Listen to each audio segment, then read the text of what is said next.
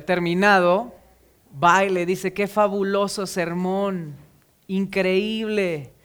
No puedo creer que, que, hayas predicado de esta forma. Y, y él dice, híjole, ya se te adelantó Satanás.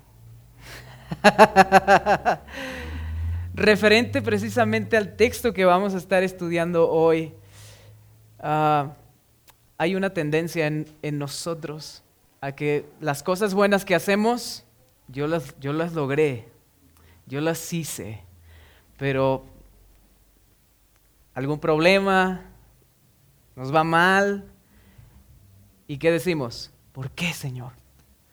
Ahí sí Dios tiene la culpa. Y de verdad yo espero que esta mañana seamos retados a la luz de este texto, así como, lo yo, así como yo fui retado. Ahí está. ¿Me escuchan? ¿Mejor? Gracias. Entonces les pido por favor que, me acompañen al Salmo 115. Salmo 115.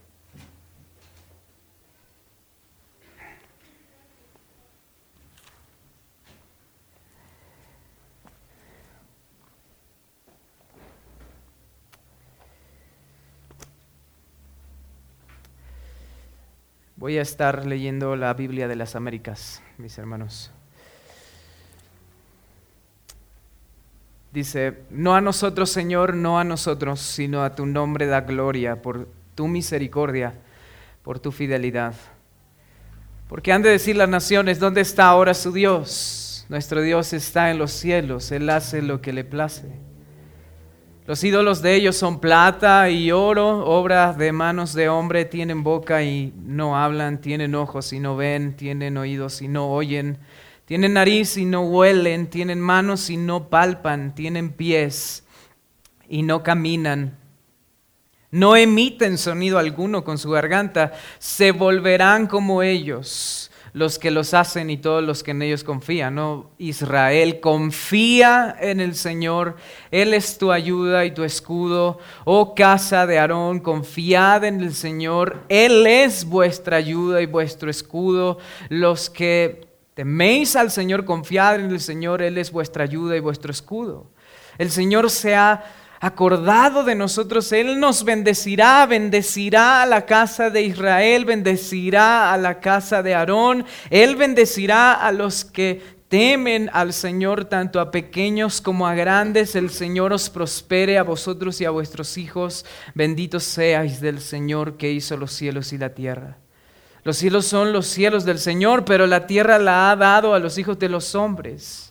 Los muertos no alaban al Señor ni ninguno de los que descienden al silencio, pero nosotros bendeciremos al Señor desde ahora y para siempre. Aleluya. Permítanme orar una vez más. Oh Señor, líbrame de creer que soy capaz de comunicar esto. No soy digno, Señor. Jamás estaré a la altura. Pero hay una tendencia en mi corazón a creer que es así. Así que yo te pido perdón. Y te ruego, Señor, que así como este salmo me ha mostrado tu gloria, Señor, tú permitas que pueda comunicar esa gloria, de tal manera que Cristo sea exaltado en medio de nosotros y, seamos transformados a su imagen, a la luz de este salmo, Señor. Eso es lo que necesitan nuestros corazones, es lo que necesita nuestras almas, Señor. Ver a Cristo, ver su gloria, verte a ti obrar en medio nuestro. Te ruego, Señor, que bendigas este tiempo.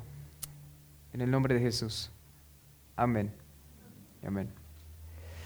Bueno, en el salmo que vamos a estar estudiando, ah, el salmista anima a Israel a confiar en el Señor eh, en una temporada particularmente estresante. Eh, realmente no sabemos quién escribió eh, este salmo, ni cuándo exactamente fue escrito. Ah, algunos eruditos piensan que fue después de que Israel regresó del cautiverio, después del exilio. Y mis hermanos, si, si eso es así, eh, ellos estaban tratando de reconstruir el templo, pero se encontraron con mucha oposición durante ese periodo de la historia. Eh, en ese punto los judíos eran eh, débiles, eran pocos en número. Ahora, independientemente de esto, ah, claramente el texto refleja el intento de Israel de sobrevivir en medio de, este, de un ambiente hostil.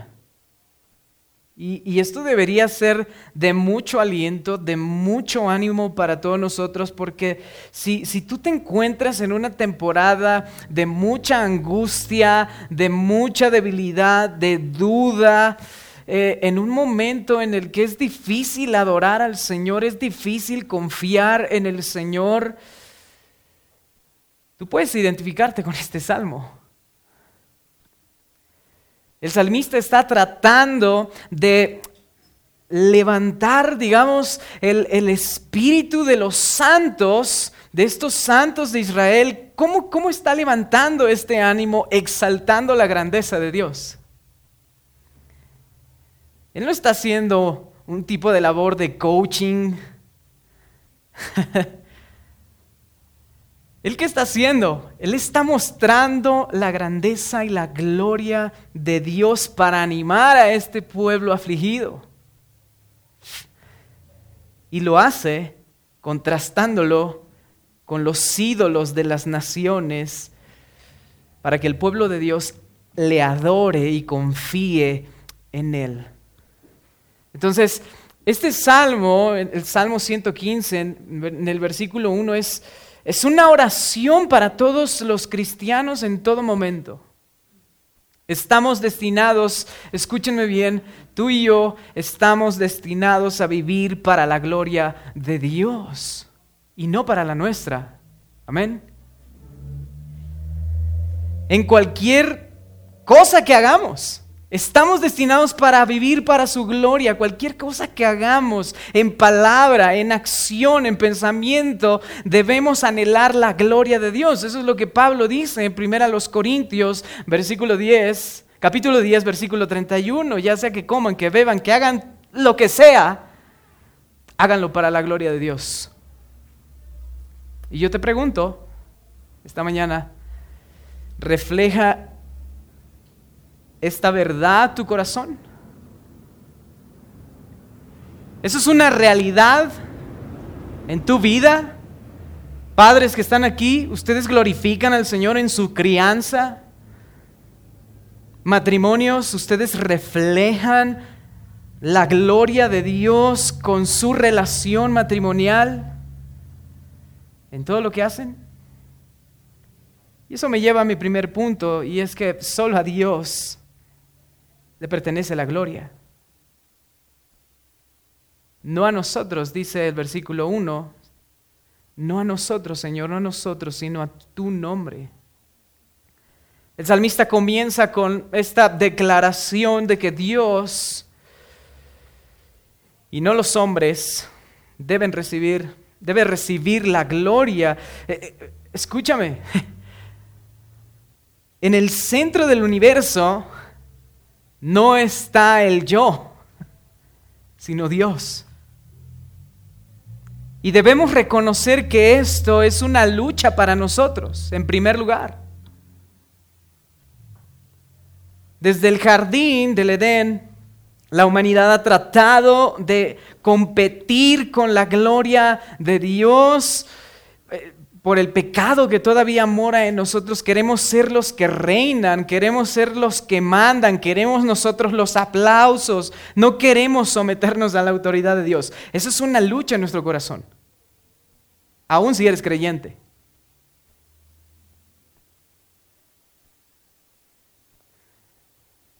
Pero mira lo que dice Dios en Isaías 42.8. Yo soy el Señor, ese es mi nombre mi gloria a otro no le doy, ni mi alabanza a imágenes talladas. Y, yo creo que eso es esperanzador. Aunque tú y yo queremos esa gloria, Dios no, no nos las va a dar. Y gloria a Dios por eso. Y lo repite después en Isaías 48, 11, por amor mío, por amor mío lo haré, porque ¿cómo podría ser profanado mi nombre, mi gloria? Pues no se la voy a dar a otro. A ninguno de nosotros. Y esto para mí es glorioso. Porque nuestro mayor bien, nuestro mayor gozo vendrá cuando algún día podamos vivir para su gloria perfectamente. Y no para la nuestra. Pero como dije antes, esa es una terrible lucha que tenemos todos los días. En el aquí y ahora. Yo sé que la mayoría de los que estamos aquí vivimos a la luz de la gloria de Dios cada día. Somos conscientes de que debemos vivir para la gloria de Dios. Pero existe la posibilidad de estar ciegos al esplendor de esa gloria. En nuestra cultura actual de, de redes sociales, necesitamos desesperadamente el mensaje de este versículo 1 no a nosotros. Deberías ponerlo ahí en tu foto de Facebook. Escúchame, tener muchos likes, ser visto, tener éxito, tener reconocimiento, no va a satisfacer jamás. Y reconocemos eso, pero lo buscamos y lo seguimos buscando. Y mira, si los tienes, qué bueno. Pero si no, también. Porque déjame decirte algo, tú y yo no fuimos creados para estar en el centro del universo. Amén. Tú y yo no fuimos creados para estar en el centro de la historia. No somos el personaje principal. Dice Tim Keller, no hay nada que tenga que te haga sentir más miserable que el ensimismamiento. Tú no eres el centro de atención. No eres el que va a brillar, tú no eres el centro. Y si esto es chocoso para ti, si yo ya te caí gordo, si esto es chocoso para ti, como lo es para mí muchas veces, escúchame, necesitamos un encuentro con Dios que nos haga añorar su gloria en lugar de nuestra propia gloria y deseos egoístas. La segunda parte del versículo 1 nos dice por qué Dios debe recibir la gloria. Dice, por tu misericordia, por tu fidelidad, mis hermanos, la misericordia de Dios y su fidelidad son dos atributos que el pueblo del pacto, el pueblo de Israel experimentó una y otra vez en el Antiguo Testamento y que definitivamente son razones suficientes o deberían ser razones suficientes para que vivamos para la gloria de Dios. Sin embargo, en el versículo 2 el salmista cita esta burla de los enemigos de Israel y luego proporciona una clase de respuesta a la burla en el versículo 3. Y quiero que imagines estas, a, todas estas naciones circundantes que, eh, eh, que incluso se habían eh, establecido en la tierra prometida debido a la ausencia de Israel. Y, este Israel está tan débil en, en varios puntos. Estas naciones están allí burlándose del pueblo, diciéndoles, ¿dónde está tu Dios? Mira tu condición, o sea, habla sobre el poder, la fidelidad y el amor de Dios y, mira tu familia. Mira tu nación, ¿dónde está tu Dios? Ahora Israel, por ser una nación teocrática, lo que significa que una de sus preocupaciones era conservar la reputación del Señor entre las naciones, imagínense la presión que ellos sentían en ese momento. Israel fue llamado no solo a defender su religión, sino a dar a conocer la fama de Dios entre las naciones. Fíjense lo que dice Josué durante la conquista de Canaán. Eh, en Josué 4, 24, dice, para que todos los pueblos, o sea, vamos a, vamos a hacer esto para que todos los pueblos de la tierra conozcan que la mano del Señor es poderosa, a fin de que teman al Señor vuestro Dios para siempre. Salomón, cuando hace esta larga oración en el primer libro de Reyes, capítulo 8, cuando se está inaugurando el templo, dice, porque oirán de tu gran nombre, de tu mano poderosa, de tu brazo extendido, y vengan de todas las naciones a orar a esta casa. Y yo pudiera citar un montón de textos. Definitivamente, definitivamente Israel debe dar una respuesta a esta burla. No solo para parecer sensato, sino para dar a conocer a este Dios glorioso. Y la respuesta en el versículo 3 lo dice todo. El salmista confiesa que Dios es soberano. ¿Qué dice? Dios está en el cielo y este Dios hace lo que le place. Él hace lo que le place. Es decir, que Él está obrando su voluntad soberana a pesar de lo que uno pueda pensar. Voy a repetir eso. Él está obrando su voluntad soberana a pesar de lo que tú puedas pensar. Amén. Cuando el Señor estaba en la cruz, puedes escuchar este tipo de burlas. En la crucifixión. Cuando el enemigo le dijo, burlándose, si eres el Mesías, ¿por qué estás allí?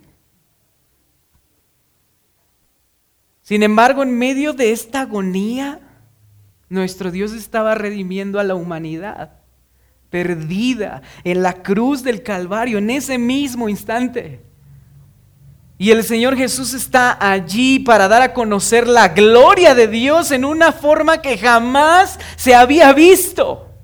Cosa que para, para los que estaban allí de espectadores no era lógico, pero era un despliegue de gloria que nunca se había visto en la cruz. Y tú y yo tenemos la misma responsabilidad de dar a conocer a nuestro Dios, de quien muchos se burlan, pero que es la esperanza de este mundo. Ahora debemos reconocer que los propósitos soberanos de Dios son más altos de lo que pensamos, de lo que imaginamos. Y muchas de las cosas no tienen una explicación, al menos no como quisiéramos.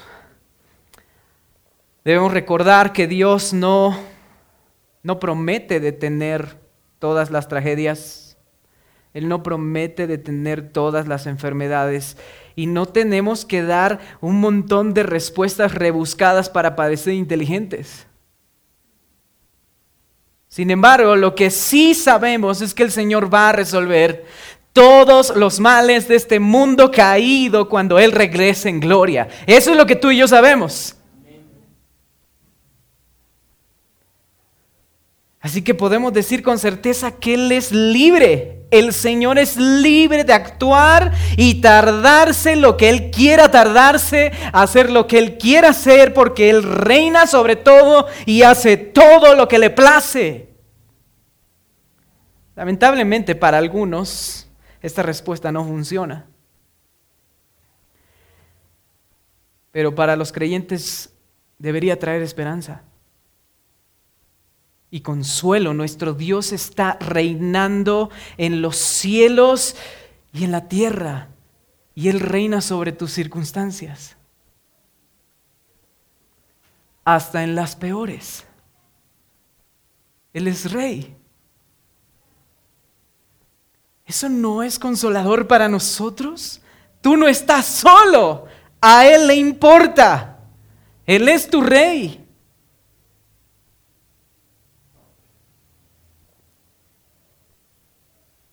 Y un día Él corregirá todos esos errores y revertirá la maldición de, esta, de este, del pecado. Ahora yo quiero hacer algo diferente en lugar de continuar con el versículo 4. Quiero que nos fijemos por un momento en los versículos 16 al 18. Dice, los cielos son los cielos del Señor, pero la, la, tierra la ha dado a los hijos de los hombres. Los muertos no alaban al Señor ni ninguno de los que descienden al silencio, pero nosotros bendeciremos al Señor desde ahora y para siempre. Aleluya. Al final de este salmo, el salmista reitera la posición celestial de Dios en el versículo 16. E, esta vez el escritor dice que los cielos pertenecen al Señor. Dios reina sobre toda la tierra, pero ha delegado a los humanos, ha delegado a los hombres la responsabilidad de trabajar la tierra como mayordomos de su creación mientras Él reina desde el cielo a la luz de la posición privilegiada entonces del hombre como mayordomo, el salmista presenta un contraste importante en los versículos 17 y 18, y es que los muertos espirituales no van a alabar al Señor.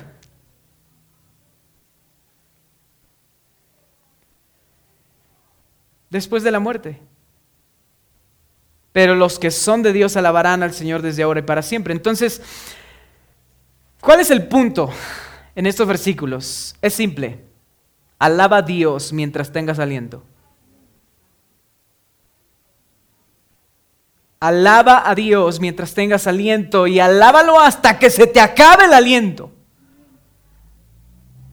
Y no malgastes tu vida en dioses sustitutos. Y podemos ver esta verdad al principio y al final del Salmo. Eso es lo que yo quería que vieran, mis hermanos. Y esto nos lleva a nuestro segundo punto, y es que los ídolos no pueden hacer lo que Dios sí puede hacer. Los ídolos no pueden hacer lo que Dios sí puede hacer. Salmos 115.4 en adelante dice, los ídolos de ellos son plata y oro, obra de manos de hombres, tienen boca y no hablan, tienen ojos y no ven, tienen oídos y no oyen, tienen nariz y no pueden oler, tienen manos y no palpan, tienen pies y no caminan. No emiten sonido alguno con su garganta, se volverán como ellos los que los hacen y todos los que en ellos confían. En estos versículos el salmista exalta la superioridad del Señor sobre los ídolos de las naciones. Después de afirmar que Dios hace lo que le place, en el versículo 3 el salmista nos dice lo que los dioses paganos no pueden hacer. Los profetas en el Antiguo Testamento y el salmista describen esta locura y, lo absurdo de inclinarse ante imágenes de, de, metal hechas a mano en lugar de adorar al hacedor del cielo y de la tierra. Estas imágenes no tienen poder. Jeremías dijo que, en Jeremías capítulo 10, versículo 5, Jeremías dijo que los ídolos son como espantapájaros en un sembradío de pepinos. No pueden caminar, no pueden hablar, no pueden hacer nada. Los ídolos son el producto de la imaginación de las personas. ¿Por qué entonces adorar cosas hechas por el hombre en lugar de adorar al hacedor de todas las cosas? Y esa es la, la intención del salmista aquí, de destacar la inutilidad de los ídolos al mostrar cuán humanos se ven, pero cuán sin vida en realidad están. En resumen, no son nada y no pueden hacer nada. Están hechos y luego se pudren. Entonces, ¿por qué adorar y confiar en ellos? Los ídolos, mis hermanos, eran atractivos para Israel porque los ídolos no hablan como Dios habla. Eso es muy importante. Para Israel, los ídolos les parecían atractivos porque los ídolos no hablan como habla Dios. Eh, eh, porque era mucho más fácil someterse a un Dios silencioso que a un Dios parlante que llama a los individuos a la santidad. La gente de hoy puede no eh, rechazar a Dios en teoría, pero tampoco quieren un Dios que les hable y mucho menos que haga demandas a sus vidas. Quieren un Dios silencioso. Y por eso los ídolos siguen siendo atractivos hoy. Porque como Israel nuestros corazones son malvados. Son perversos. Queremos amar, queremos confiar, queremos adorar y encontrar satisfacción en cosas que no sean el Dios de la Biblia. Los ídolos no... no y, por favor, quiero aclarar esto. Los ídolos no incluyen simplemente imágenes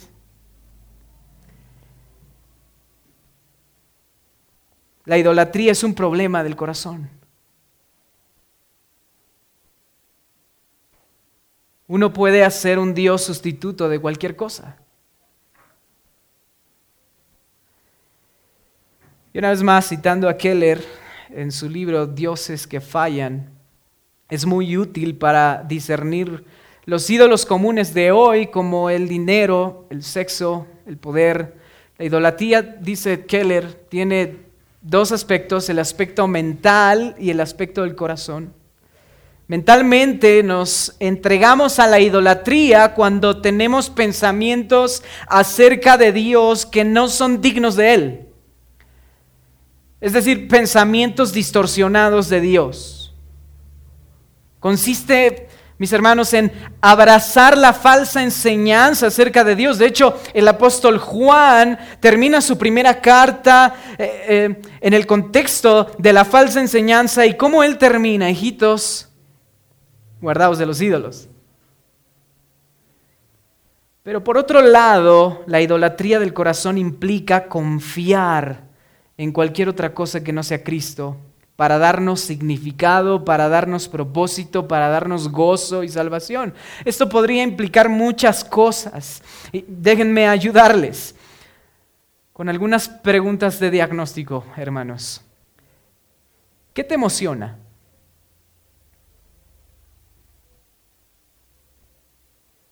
¿En qué gastas tu tiempo? ¿En qué gastas tu energía? Pero sobre todo en qué gastas tu dinero. ¿Por qué haces lo que haces? ¿Por qué te despiertas por la mañana? ¿Qué te motiva a hacerlo? Y, y, quiero que sean sinceros en sus corazones.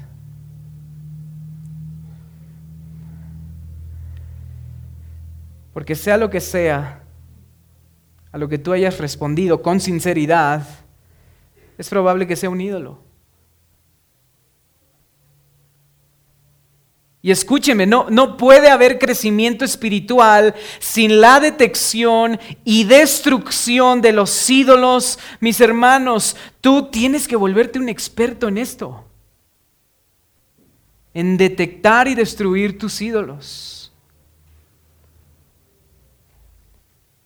Ahora, ¿cómo se destruye un ídolo? Bueno, toma nota del Salmo ¿Qué hace el salmista aquí?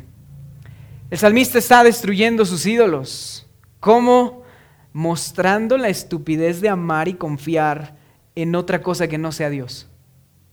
Él está ridiculizando a los ídolos. Yo tengo una dinámica de rendición de cuentas con algunos de ustedes aquí, con Chucho, con, Arturo y, en cierta ocasión yo platicaba con Arturo. Eh, yo por muchos años luché con la pornografía, por muchos años. Y por supuesto eso es algo que persigue toda la vida. Entonces, en esta dinámica obviamente Arthur me hace preguntas sobre eso, oye, ¿cómo lo estás venciendo? ¿Qué estás haciendo para, para no caer en esa tentación? Y una de las cosas que no todos son iguales, pero yo quiero poner este ejemplo aquí. Una de las cosas que al menos a mí me ha funcionado es ridiculizar la pornografía. Es ver lo absurdo de la pornografía. Y eso es precisamente lo que está haciendo el salmista aquí. Mira, esta es una guerra real, mi hermano, mi hermana. Por eso yo te animo a que te vuelvas un experto en esto. Es una guerra real, una guerra que está peleando, se está peleando por la lealtad de tu corazón. Todo el tiempo le estás pidiendo a la creación que te dé lo que solo el creador puede darte. Todo el tiempo. Le pides a las cosas, le pides a la gente, le pides a las situaciones, a las experiencias, que sean lo que nunca van a poder ser, que sean tu Salvador, que sean tu Mesías sustituto. Escúchame, escúchame, el dinero no te va a salvar. Los títulos universitarios no te van a salvar. Tener el, mejor, el trabajo de tus sueños no te va a salvar.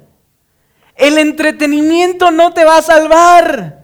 El alcohol no te va a salvar, mi hermano, mi hermana. Aislarte no te va a salvar. El Xbox no te va a salvar.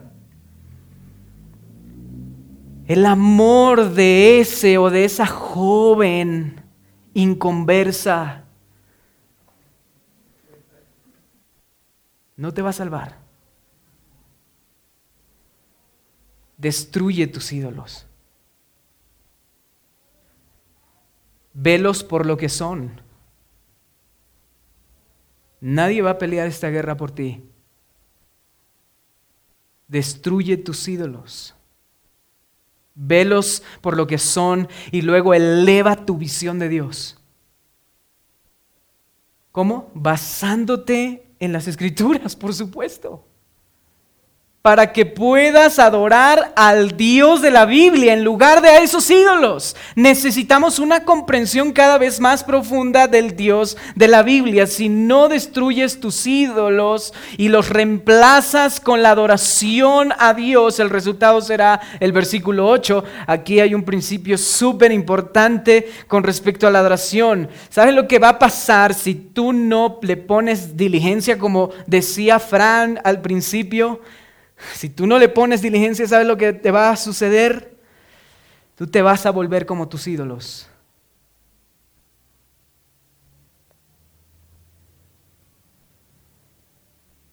El salmista dice que tanto los hacedores de los ídolos como los adoradores de ídolos se vuelven como los ídolos, sin valor. En el segundo libro de Reyes, el escritor dice que Israel siguió ídolos vanos y se hizo inútil. Para allá vas.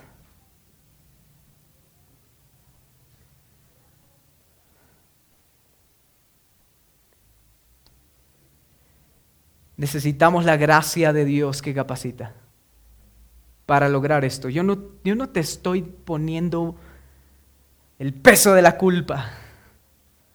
Porque esto es algo que tú y yo no podemos hacer. Y sí, es allí donde quiero que estés. En ese estado de frustración que te lleve a humillarte a la cruz y rogar por su gracia. Porque tú y yo, como decía Calvino, somos una fábrica de ídolos.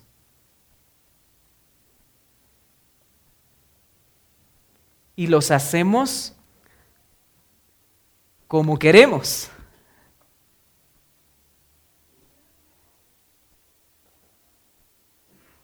Mis hermanos, cuando las personas adoran ídolos sin valor, vivirán vidas espiritualmente sin valor.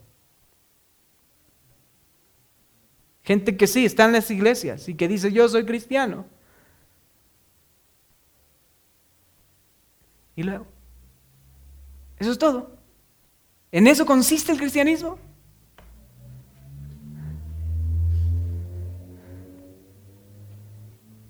Por el contrario, los que adoran a Dios crecerán a su imagen. Crecerán a su imagen. Pablo dice, nosotros todos, a cada descubierta, mirando como en un espejo la gloria del Señor, somos transformados de gloria en gloria a la misma imagen del Señor. Mis hermanos, al contemplar constantemente la gloria de Cristo, nos parecemos más a Él. Ese es el principio. Entonces, ¿qué tienes que hacer? Tener comunión con Jesús. Simple, ¿verdad? Así es como funciona la transformación.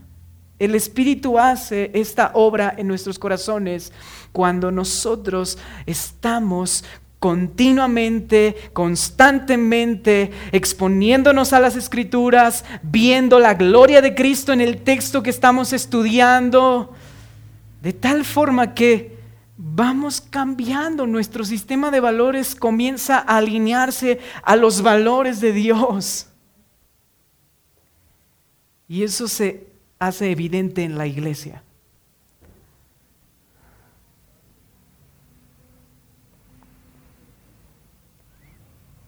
Yo te pregunto, ¿qué estás haciendo para mirar a tu Salvador?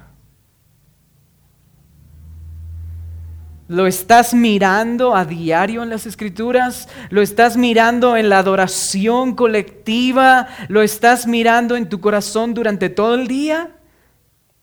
¿Cristo es tu pasión?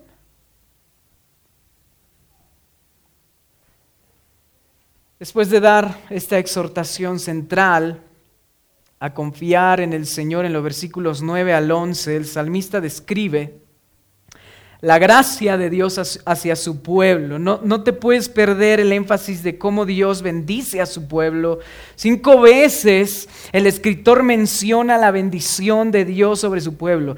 Y, y, ese triple llamado a confiar en el Señor en los versículos 9 al 11 se completa con una triple seguridad de bendición de Dios sobre cada grupo de personas en los versículos 12 al 13. Primero menciona a Israel, después a la casa de Aarón, después a todos en general los que temen al Señor. El salmista está asegurando a todo el pueblo de Dios, tanto a pequeños como a grandes, que la bendición descansa sobre aquellos que confían en el Señor. Aunque el pueblo pueda experimentar aflicción, Dios recuerda su pacto. Dios recuerda que los va a liberar, que los va a bendecir. Él cumple sus promesas. Esta bendición es indiscriminada, digamos. Los líderes religiosos, los marginados sociales, pueden experimentar la bendición de Dios cuando confían en Él. Tanto judíos como gentiles, todos los que le temen pueden disfrutar de esta bendición. Dios es el dador de todas las bendiciones, tanto materiales como espirituales. Nuestro pan de cada día es un regalo de Dios. En Jesucristo hemos recibido toda bendición espiritual en los lugares celestiales en Cristo. Es lo que dice Efesios capítulo 1. Todos los que tienen fe en el Hijo disfrutan de las bendiciones de perdón, de adopción de adopción, de la herencia, de la paz eterna en el cielo nuevo y en la tierra nueva. Y estas bendiciones se otorgan a cada persona en el planeta, ya sea pequeña o grande, que se arrepienten y confían en el Señor. Sin excepción. Y en medio de ese reconocimiento de la bendición, el salmista ora para que Dios conceda un aumento al pequeño Israel con la bendición de más hijos, tanto en la generación presente como en las generaciones venideras. El salmista está orando para que el pueblo vuelva a ser fructífero y se multiplique. El salmista pide la bendición de Dios con confianza porque conoce la naturaleza del pacto de amor de Dios y también porque Dios es el creador del cielo y de la tierra. ¡Qué contraste entre el Dios vivo y los ídolos sin vida! Eso es lo que quiere el salmista que veamos y eso es lo que yo quiero que vean. El poder de Dios, del Dios vivo y el poco valor que tienen los ídolos. El Dios vivo bendice, cumple sus promesas y da gracia tanto a pequeños como a grandes. Su bendición, sus promesas cumplidas y abundante gracia han sido experimentadas por todos los que han confiado en la obra redentora de su Hijo, nuestro Salvador. Pero los ídolos sin vida, por el contrario, nunca cumplen lo que prometen. Solo te dejan con ganas de más Nunca bendicen, solo amortiguan. Nunca otorgan gracia. Solo te condenan. La única respuesta lógica es confiar en el Señor y no en esas cosas. Confiemos en el Señor. Mis hermanos, en lugar de confiar en las cosas creadas, el salmista nos anima a confiar en el Señor. Como comunidad de fe, recordemos unos a otros estas realidades. Las bendiciones que disfrutamos en Cristo. Necesitamos hermanos y hermanas que nos animen a encontrar nuestra ayuda en el Señor, que es nuestro escudo él es nuestra máxima ayuda y nuestro escudo y su protección abarca a, nuestros mayores enemigos, la muerte, Satanás, la ira de Dios incluso. Porque Jesús tomó nuestro castigo por nosotros. Él está siempre con nosotros y no tenemos nada que temer. Eso está ahí en la Biblia. Y entonces hasta que veamos a Cristo cara a cara, nuestro llamado es a confiar en el Señor. Esa es la esperanza que tenemos aquí y ahora. Pongamos nuestra confianza en Él, no en los ídolos. Si estás confiando en el Señor, puedes conocer la paz y el gozo del Señor. Entonces puedes decir como el salmista, nuestro corazón se regocija en Él porque confiamos en su santo nombre. Salmos 33, 21. Confiamos en el Señor, mis hermanos. Confía en Él en los momentos difíciles, en los momentos buenos, cuando estás perplejo por lo que estás haciendo. Puedes confiar en que tiene el Señor el control y que Él es bueno. ¿Y cómo sabemos esto? La cruz. La cruz es toda la prueba que necesitamos de que podemos confiar en el Señor. Pregunta, ¿Dios cumple sus promesas? Sí. Y termino con esto. Los salmos 113 hasta el 118